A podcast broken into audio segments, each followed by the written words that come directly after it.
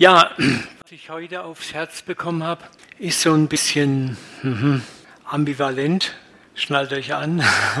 Ich predige es zuallererst mir selber. Wir sind ja in einer spannenden Zeit seit drei, vier Monaten, Corona, Corona hin, Corona her, und erleben das aus sehr unterschiedlichen Perspektiven. Und was mir sehr stark aufgefallen ist, dass es sehr viel Verurteilungen, Verdächtigungen, Vorverurteilungen, Anklagen gegeben hat in alle Richtungen. Und ich möchte auch jetzt nicht eine Partei beziehen. Es gibt die, die die Regierenden angeklagt haben. Es gibt Regierende, die, die angeklagt haben, die sich kritisch geäußert haben. Sie sind beide Richtungen gegangen. Ja. Und was ich aber oft mich berührt hat, war, dass viele Christen sehr engagiert darin waren im Richten. Und deswegen habe ich heute gedacht, es wäre mal gut, über das Thema Richten wieder neu nachzudenken. Das Thema, das wir heute besprechen möchten, hat die Überschrift Richtet nicht. Die Verssequenz, mit der ich gerne einsteigen möchte, findet ihr, vielleicht Jan wirfst du mal ran, in Lukas 6, 36 bis 37. Wir lesen das mal und dann möchte ich kurz und knackig beten. Seid barmherzig, wie euer Vater barmherzig ist. Das ist die erste Aufforderung, die Jesus an uns alle richtet. Barmherzig. Bist du barmherzig? Was ist Barmherzigkeit? Richtet nicht, dann werdet auch ihr nicht gerichtet. Das war eine so coole Verheißung. Wenn ich nicht richte, werde ich auch nicht gerichtet. Das setzt allerdings voraus, dass ich ein Bewusstsein dafür habe, dass es auch an mir Dinge zu richten gibt. Wenn ich glaube, dass ich fein raus bin, dass es bei mir nichts zu richten gibt, dann juckt mich der Vers nicht. Ist doch klar, ne? Richtet nicht, dann werdet ihr nicht gerichtet. Bei mir gibt es ja nichts zu richten, also darf ich richten. Verurteilt niemand, dann werdet auch ihr nicht verurteilt. Auch das setzt voraus, dass es bei mir etwas zu verurteilen gibt. Und da merkt ihr schon, wo es hingeht in die Richtung. Ich möchte uns alle, mich auch, neu sensibilisieren. Wie viel Schmutz ist vor unserer eigenen Haustüre? Wie viel Unzulänglichkeit? Wie viel Dreck? Wie viel Schuld? Wie viel Verfehlung? Wenn die Gott richten würde, dann gute Nacht. Letzter Satz, sprecht frei, dann werdet ihr freigesprochen werden. Mit jedem Freispruch, den du jemand anderen gibst, der an dir schuldig geworden ist, wirst du auch freigesprochen. So da hast du es selber in der Hand. Vater, ich bete, dass du uns diesen Versteil aus der Bergpredigt nochmal neu ins Herz reinbrennst. Nicht anklagend, nicht beschämend, sondern überführend in deiner einzigartigen, liebevollen Art, Vater. Transformier uns, dass wir gerade in diesen schwierigen, kritischen Zeiten wirklich ein Licht sind, das in der Dunkelheit hell scheint, dass Ströme lebendigen Wassers aus der Mitte unseres Herzens und Lebens zu den Menschen fließen, die dich nicht kennen, weil sie an unserem Verhalten etwas anderes sehen. In Jesu Namen segne uns jetzt mit offenen Ohren und einem weiten Herz zu hören, zu verstehen. Amen. Wie gesagt, diese Sequenz, die wir gerade gelesen haben, ist ein Teil der sogenannten Bergpredigt von Jesus Christus, dem Sohn Gottes. Und es ist traurig aber wahr, dass kein Teil der Worte Jesu von den Christen wohl mehr ignoriert und weiträumig umgangen wird und am wenigsten gepredigt wird darüber, als über die Inhalte der Bergpredigt. Mit Christen meine ich vor allen Dingen alle, die sich in besonderer Weise für rechtgläubig, bibeltreu oder evangelikal halten. Schon zur Zeit Jesu gab es diese Unterscheidung zwischen richtigen Juden und nicht so richtigen Juden, den Pharisäern und Schriftgelehrten und den Sadduzäern und den säkularisierten Juden. Wer die Evangelien aufmerksam liest, stellt schnell fest, dass sich die frommen Juden, also die aus ihrer Sicht richtigen Gläubigen, ich bin ein richtiger Gläubiger, ja, sehr darin gefielen, zu richten, zu verurteilen, auszugrenzen und festzulegen, wer ist drinnen und wer ist draußen bei Gott. Und dieses Beurteilen bezog sich häufig auf die groben äußeren gängigen Verfehlungen, die man ja selber nicht begangen. Aber der und der und der. Da waren Ehebruch, Verstoß gegen religiöse Kultgebote, Reinheitsgebote. Viele gut sichtbare Sünden waren der Anklagerenner bei den frommen Juden. Jesus und die Jünger haben auch selber oft diese Beschussrichtungen abgekriegt. Es ist aber interessant, während man die weniger sichtbaren Sünden des eigenen Lebens die nicht so öffentlich sichtbar waren, die wurden einfach ignoriert. Und es ist auch heute noch so, muss man knallhart sagen, dass viele Christen und Prediger gerne die äußerlichen, sogenannten großen Sünden brandmarken und ans Licht zerren, mit denen sie selber wenig zu tun haben. Es ist leicht, über Sünden zu predigen zu rechnen, reden, mit denen ich nichts zu tun habe. Das führt so dazu, dass Zwiespältige ist, dass man, man kann sich so wunderbar in dieser Empörung sonnen, denn man ist ja selber nicht betroffen. Man steht ja recht gut da, weil man das ja nicht tut. Aber das eigene Innenleben, die verborgenen Schuldmuster, die ignoriert man häufig. Die fallen hinten runter. Darüber schweigt man. Und dass dieses Verhalten nicht neu ist, sondern schon seit Jesu und schon vor Jesu Zeit existierte, zeigt uns ein Vers, Lukas 18, 10 bis 14, den können wir auch mal vorne reinblenden. Ihr kennt das. Jesus erzählt, zwei Männer, ein Pharisäer und ein Zolleinnehmer gingen zum Gebet in den Tempel.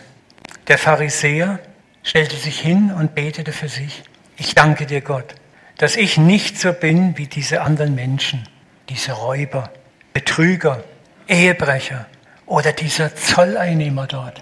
Und da haben wir es wieder, das Brandmarken der schön äußerlich sichtbaren Sünden. Man fühlt sich so wohl dabei, das tue ich alles nicht. Oh, ich danke dir, dass ich das nicht tue. Ich faste zweimal die Woche, ich spende den zehnten Teil von meinen Einkünften, ich tue dies und das. Der Zolleinnehmer blieb jedoch weit hinten stehen, wagte nicht einmal zum Himmel aufzublicken, schlug sich an seine Brust und sagte, Gott sei mir gnädig, ich bin ein Sünder. Hamatanos, ein Zielverfehler. Jesus sagte, ich sage euch, dieser Mann wurde vor Gott für unschuldig erklärt, der andere nicht. Denn jeder, der sich selbst erhöht, wird erniedrigt werden und wer sich selbst erniedrigt, wird von Gott erhöht werden. Das, was Jesus hier darstellt, war exakt die Welt der Frommen zur Zeit Jesu, in der er sich befand und die er interessanterweise sehr scharf adressierte. Das ganze religiöse Leben der sogenannten frommen, bibeltreuen Juden war auf Äußerlichkeiten überwiegend ausgerichtet äußerlichen Befolgung religiöser Rituale, während das Herz oft völlig untransformiert und unverändert blieb. Man kann sehr leicht eine gewisse Moral äußerlich gut zur Schau stellen. Und dieses Muster kann sich auch in unserem Leben ganz schnell verwirklichen, wenn wir nicht aufpassen. Zurück zum Thema richtet nicht. Ich weiß nicht, ob euch das mal aufgefallen ist, aber wenn du das Neue Testament aufmerksam liest, stellst du fest, die vier Evangelien, dass Jesus nicht einmal die sogenannten Hardcore-Sünder, wie die Zöllner, die Ehebrecher, die Huren, die Prostituierten, die Gauner, die Gangster, scharf öffentlich adressierte, brandmarkte, anpredigte, in den Senkel stellte, sondern interessanterweise seine scharfen Wehepredigen gingen gegen die Frommen. Und ich frage mich immer wieder, wenn Jesus heute unter uns wäre, nicht als der Messias, den wir alle erkennen, sondern einfach so, bei wem würde er sein, mit wem würde er Umgang pflegen und wem würde er heute die Leviten lesen? Wären wir vielleicht dabei? Wäre ich dabei? Wisst ihr, wenn wir diese Geschichten lesen, dann sonnen wir uns, ja, die bösen Pharisäer, die ollen Pharisäer, ja, das bin ja nicht ich. Aber wir sind die Pharisäer und die Schriftgelehrten von heute. Wenn wir nicht aufpassen, ganz schnell. Der Grund für die Schärfe Jesu gegenüber ihnen war, dass die meisten Frommen berufsblind gegen ihre eigenen Verfehlungen waren und dass sie Sünde in groß und klein unterteilten. Schwere Sünde, nicht so schwere Sünde. Das hat die Kirche später auch gemacht. Lässliche Sünde und nicht lässliche Sünde und Todsünden. Gott kennt diese Unterscheidung nicht. Das ist enttäuschen. Sünde ist Sünde, Zielverfehlung ist Zielverfehlung. Ob groß oder klein, spielt für Gott gar keine Rolle. Aber die Frommen, die sich in der Selbstgerechtigkeit erfielen, arbeiteten mit diesen Mustern. Und so wurde der Glaube oft zu einer sichtbaren Performance. Ich tue das und das nicht, also bin ich okay. Der tut das und das, Sünder. Lesen wir einen weiteren Vers, wo Jesus in Matthäus 23, 25 bis 28, ich kürze das alles ein bisschen ab, auch nochmal diese Problematik so treffend auf den Punkt bringt. Weh euch, ihr Gesetzeslehrer, das sind die Bibeltreuen, und Pharisäer, ihr Evangelikalen, ihr Heuchler, was Maskenträger heißt. Ja. Ihr reinigt das Äußere von Becher und Schüssel, aber was ihr drin habt, zeigt eure Gier und Maßlosigkeit.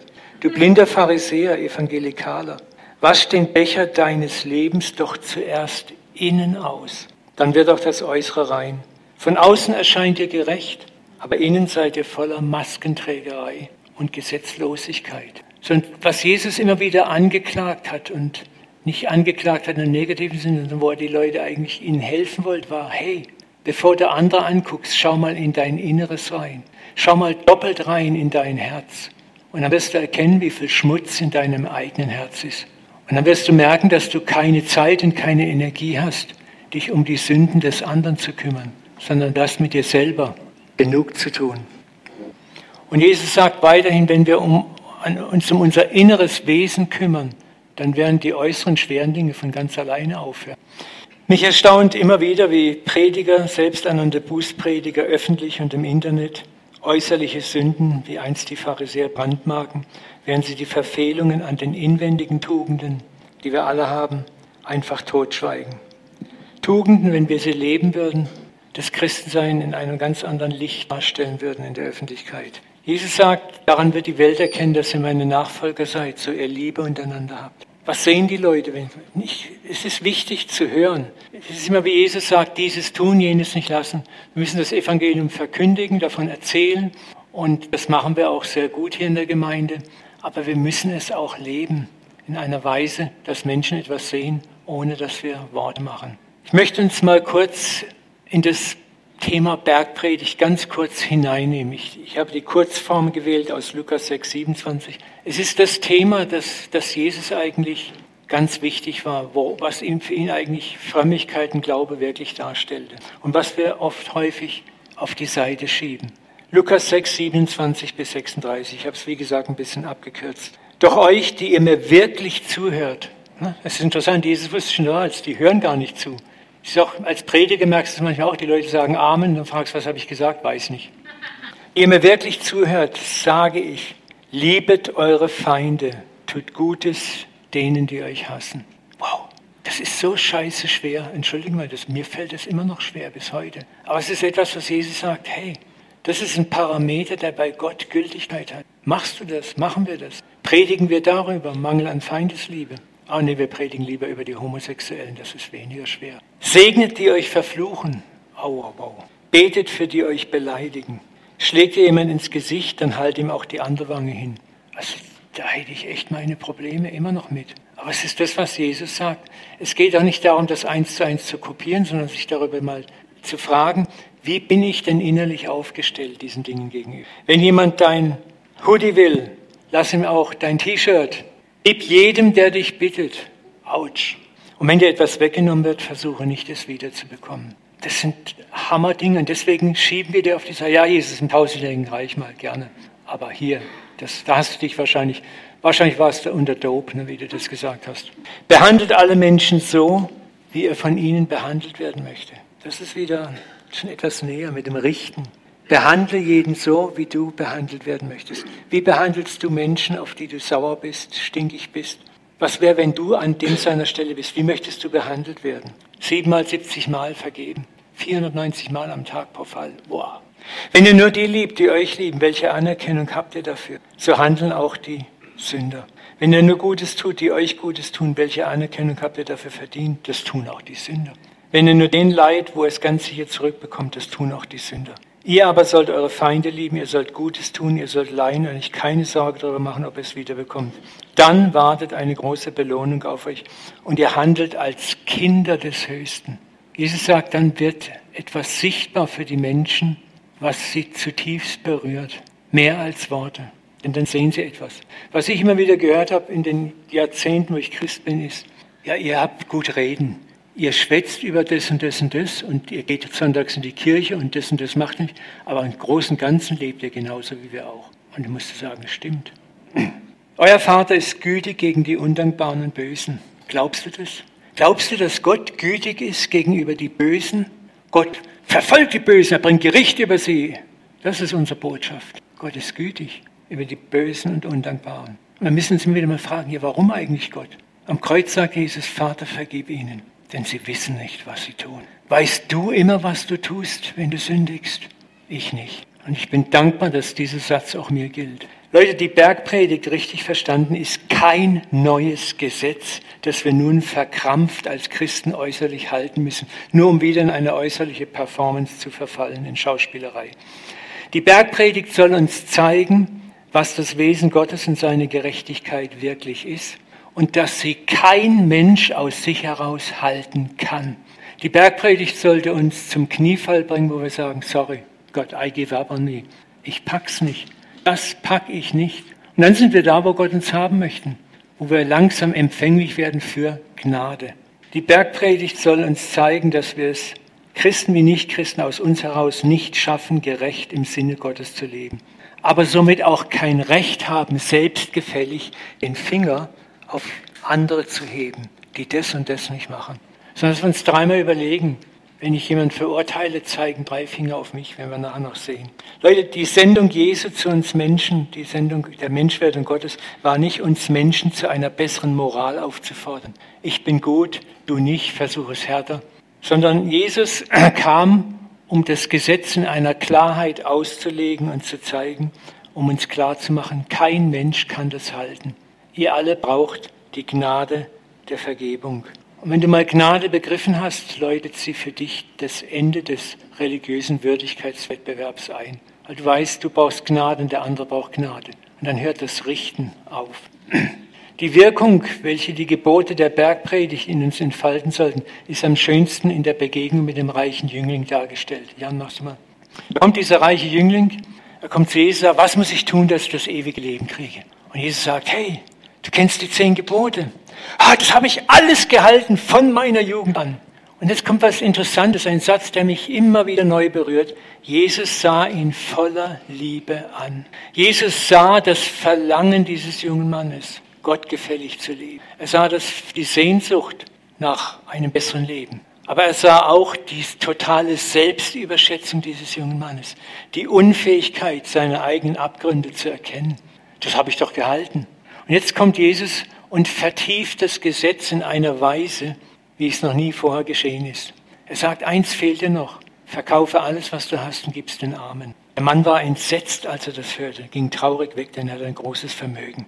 Da blickte Jesus seine Jünger der Reihe nach an und sagte, wie schwer ist es doch für Menschen in Gottes Reich hineinzukommen, wenn sie viel besitzen. Und jetzt passiert was Interessantes. Da gerieten die Jünger außer sich.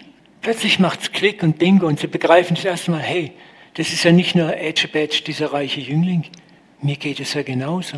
Die haben gespürt ganz genau, wenn er das von mir verlangt hätte, ich hätte genauso gekniffen. Und dann kommt diese entsetzte Frage, wo Jesus sie hinführen wollte, alle miteinander, wer kann dann überhaupt gerettet werden? Wisst ihr, und da soll uns das Gesetz und die Bergpredigt hinführen. Wenn ich das lese und an mir selber vorbeiführe, dann muss ich sagen, wer kann dann gerettet werden? Ich schaffe es nicht. Das packe ich nicht. Und dann kommt die frohe Botschaft Jesu, was bei den Menschen unmöglich ist, ist möglich bei Gott. Bei Gott ist alles möglich ich errette euch. Und dann sind wir wieder bei der Gnade. Und dann sinkt hoffentlich ganz schnell der Finger, mit dem auf andere gepointet hast. Er gibt das Wollen und das Vollbringen für ein gerechtes Leben. Er hat das gute Werk in dir und in mir angefangen. Er führt es fort und er vollendet es. Das ist frohe Botschaft. Und wenn ich das kapiere, dann wäre ich motiviert, ihm zu folgen. Auch wenn ich dabei stolper. Nochmal, die Werte der Bergpredigt sollen uns zeigen, dass Schuld nicht in äußerlichen Dingen nur beginnt, sondern schon hier innen drin im Herzen anfängt. Die Sünde beginnt schon in Gedanken. Schauen wir einen weiteren Vers an Matthäus 5, 27, 28, wo Jesus das klar macht. Ihr wisst, dass es heißt, du sollst nicht Ehe brechen. Ich aber sage euch, wer die Frau und den Mann eines anderen begehrlich ansieht, hat in seinem Herzen schon Ehebruch. Ich spare mir jetzt die Frage, wer hat das noch nie getan? Das sind wir alle, müssen uns an den Haaren fassen und sagen, wow, sorry. Aber hat es Jesus getan, gesagt, um ein schlechtes Gewissen zu erzeugen? Oder wie es später heißt, reiß dein Auge aus, wenn es dich zum Abfall verführt? Was Jesus sagen wollte, um das zu verhindern, müsstest du die Augen rausreißen. Aber du hast nur zwei Augen, was machst du dann? Was Jesus sagen wollte, du kannst dich selber gar nicht von dieser Sünde retten und diesen Sünden. Dein Herz ist verrottet, dein Herz ist verfault. Ich muss das Herz neu machen. Siehe, ich mache alles neu. Darum lebe nicht mehr ich, sondern Christus lebt in mir. Hier ging es auch wieder darum, dir zu zeigen, hey, du schaffst es nicht. Du schaffst es nicht. Du brauchst Gnade. Aber wenn du Gnade brauchst, braucht der andere sie auch an. Also hör auf, den anderen zu richten. Kehr vor deine eigenen Türen. Mach mal die nächste Folie. Da haben wir das nochmal. Wenn du mit deinem Finger auf jemanden zeigst, siehst du, dann zeigen natürlicherweise, ich glaube, es hat Gott so eingerichtet, zeigt die Trinität auf dich. Drei Finger zeigen auf dich. Immer wieder höre ich von Christen und selbsternannten Bußpredigen den oft so zornigen Satz, aber Uwe, man muss doch Kante zeigen, man muss die Sünde beim Namen nennen. Man darf nicht schweigen, in der Bibel steht das doch auch. Und da merke ich immer, wie viel tiefe innere Befriedigung es diesen Menschen gibt, den Dreck anderer ans Licht zu zerren. Wie gut es ihnen tut und sich fromm zu eifern. Und das allzu oft nur, um den eigenen Dreck nicht anschauen zu müssen. Das steckt nämlich häufig dahinter. Gestern Abend, als die Predigt vorbei war, da kam mir die nächste Sequenz über den verlorenen Sohn. Und ich hatte noch vorher gebetet habe gesagt, Herr, gib mir ein Zeichen. Und dann kriege ich vom Simon eine WhatsApp nachts um kurz vor zwölf mit einem Liedtext, den er für mich bekommen hat. Und das war genau über den Prodigal Son, über den verlorenen Sohn. Was tat der Vater zuerst, als der Sohn Scham erfüllt, von Scham gebeugt, zermergelt, dreckig, schmutzig, ein Sinnbild seines Versagens, die lange Straße nach Hause kam, zerrte ihn ans Licht, pfiff die Dorfbewohner zusammen, sagt, schaut mal, so sieht einer aus, der nicht gehorcht hat. Bleib mal schön stehen, dreh dich rum. Was macht der Vater als erstes? Er bedeckt die Scham und die Schande. Er richtet nicht, obwohl er alles Recht der Welt dazu gehabt hätte. Er deckt die Scham, die Schande, die Schuld zu. Deckt er sie zu und sagt, hey, war nicht so schlimm, was du gemacht hast. Kein, kann ja jedem mal passieren, kein Problem. Der Sohn hat selber gewusst, was los war. Aber das hat ihn erst recht überwältigt.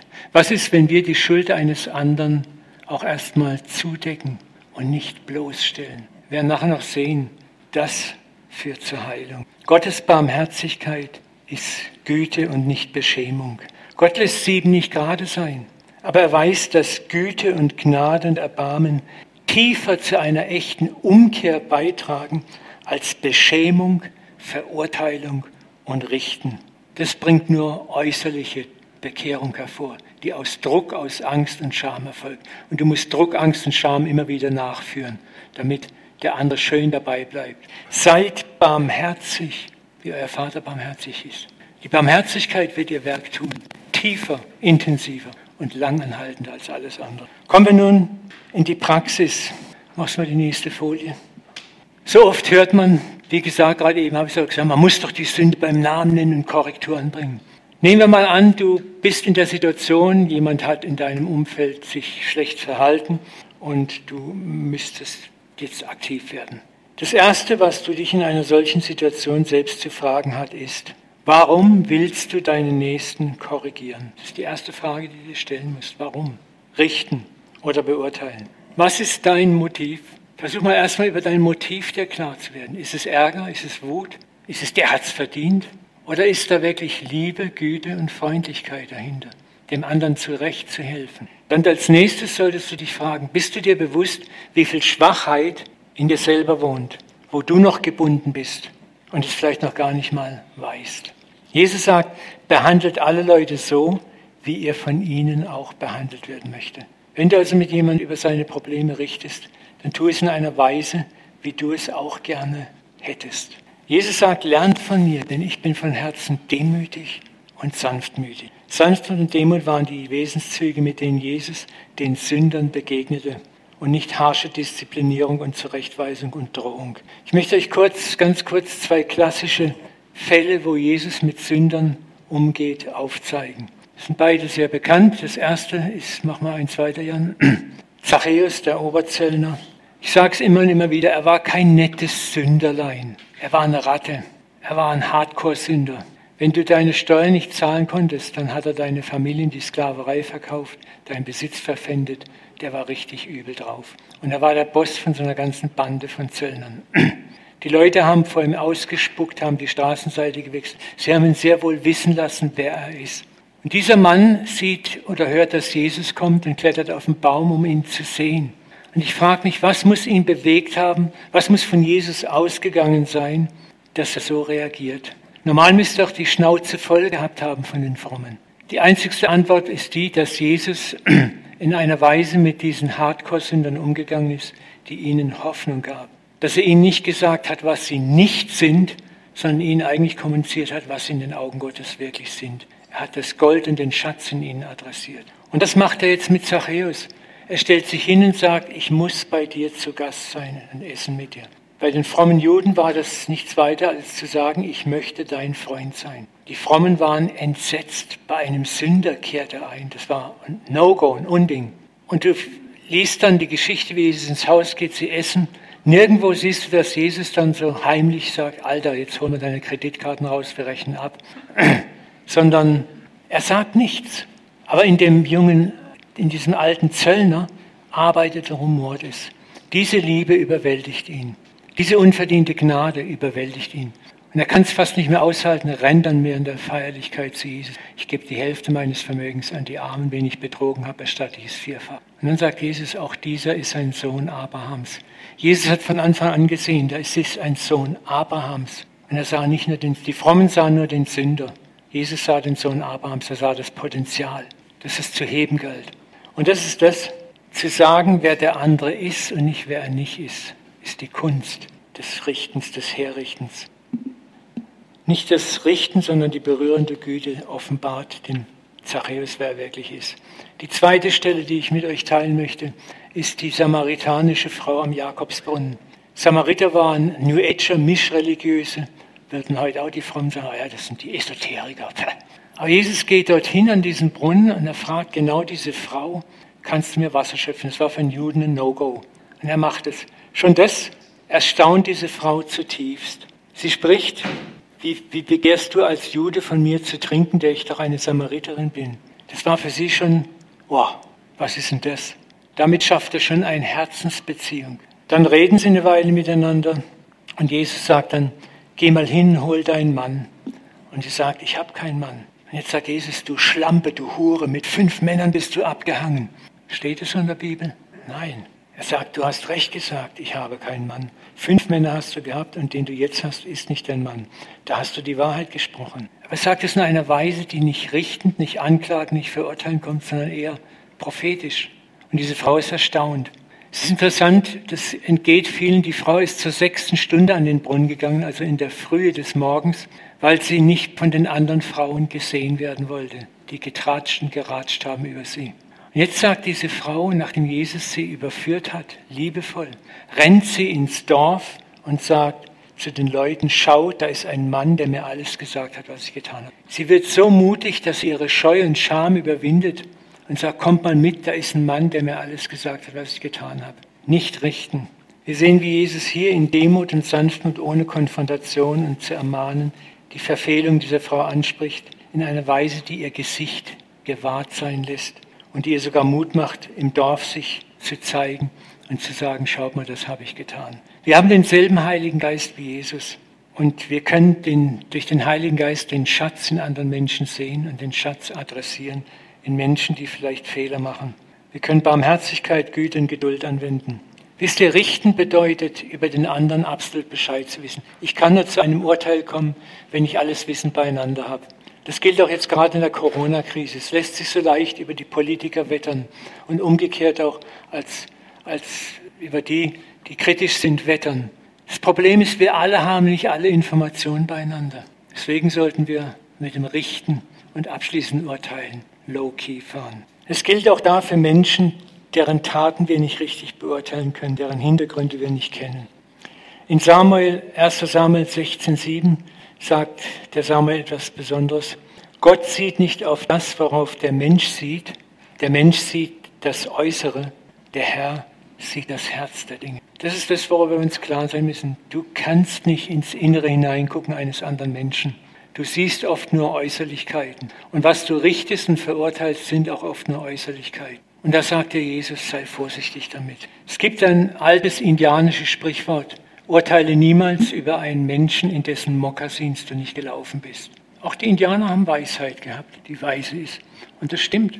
Ich möchte uns herausfordern mit der Frage, wie würde uns die Welt wahrnehmen, wenn wir das nicht richten, praktizieren und stattdessen wie Jesus den Nächsten, der vielleicht Korrektur bedarf, bedarf erst einmal zeigen, wie wertgeachtet er in den Augen Gottes ist. Wenn wir anstatt jemandem zu sagen, wer er nicht ist, ihm sagen, wer er ist. Lukas 15, 1 bis 2, ist so ein Lieblingsvers von mir. Immer wieder hielten sich auch Zolleinnehmer und andere Leute mit schlechten Ruf in der Nähe von Jesus auf. Auch sie wollten ihn hören. Die Pharisäer und Gesetzesgelehrten waren darüber empört. Der nimmt Sünde auf und isst sogar mit ihnen. Ich frage mich, warum ist es nicht so, dass sonntags hier uns die Nichtchristen die Hütte einstürmen? Warum haben sie bei Jesus ihm die Hütte eingestürmt? Das ist es, von ihm muss etwas ausgegangen sein. Nicht, dass er gesagt hey Sünder, ihr könnt machen, was ihr wollt, Halleluja, ich bin cool, ich bin... Er war gerecht, er war heilig, es war keiner sündlos wie er. Aber er hat in einer Weise das kommuniziert, dass die Sünder angezogen, ihnen Hoffnung gemacht hat, sie ihn hören wollten. Ich möchte abschließen mit Römer 14, 4. Wer bist du, dass du einen fremden Diener richtest? Er steht oder fällt seinem Herrn. Er wird aber aufgerichtet werden, denn der Herr vermag ihn aufzurichten. Du aber, was richtest du deinen Bruder? Oder du, was verachtest du deinen Bruder? Wir werden alle vor dem Richterstuhl Christi erscheinen. Und der Richterstuhl Christi ist nicht das Leben-Tod-Gericht, sondern es ist der Ort, an dem Jesus mit uns unser Leben durchgehen wird, wo wir lernen werden, was haben wir gut gemacht, was haben wir falsch gemacht und wo wir es für immer und ewig begreifen werden. Darf ich mit uns noch beten? Vater, ich bete, dass du uns dieses Wort ins Herz rein brennst. Zeig uns, wie wir uns selber sehen müssen, ohne uns zu verdammen. Und lass uns neu erfahren, wie viel Gnade wir haben von dir. Lass uns wie Petrus immer wieder neu erfahren, Vater, wo wir unseren Schatten, unseren Abgrund sehen und begreifen, wer wir wirklich sind. Und dann deine Gnade erfahren und diese Gnade an andere Menschen weitergeben. Vater, hilf uns vom Richten wegzukommen. Es fällt uns so schwer und wir eifern uns so schnell. Danke, dass du auch uns immer wieder neu vergibst darin. Aber ich bete, dass du immer wieder neu um uns wirbst, Vater. Und dass wir gelassener werden, ruhiger werden.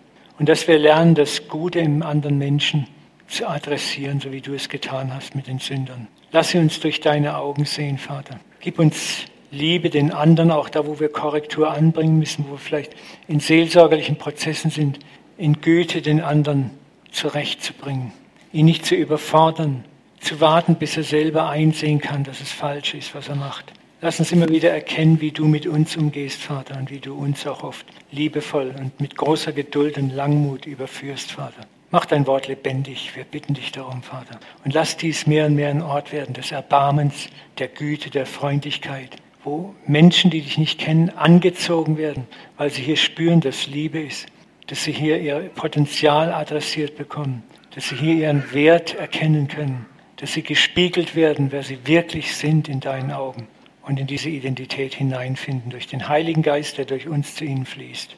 Lass Ströme lebendigen Wassers aus unseren Herzen zu den Menschen fließen in diesem Haus. In Jesu Namen. Amen. Amen. Dankeschön.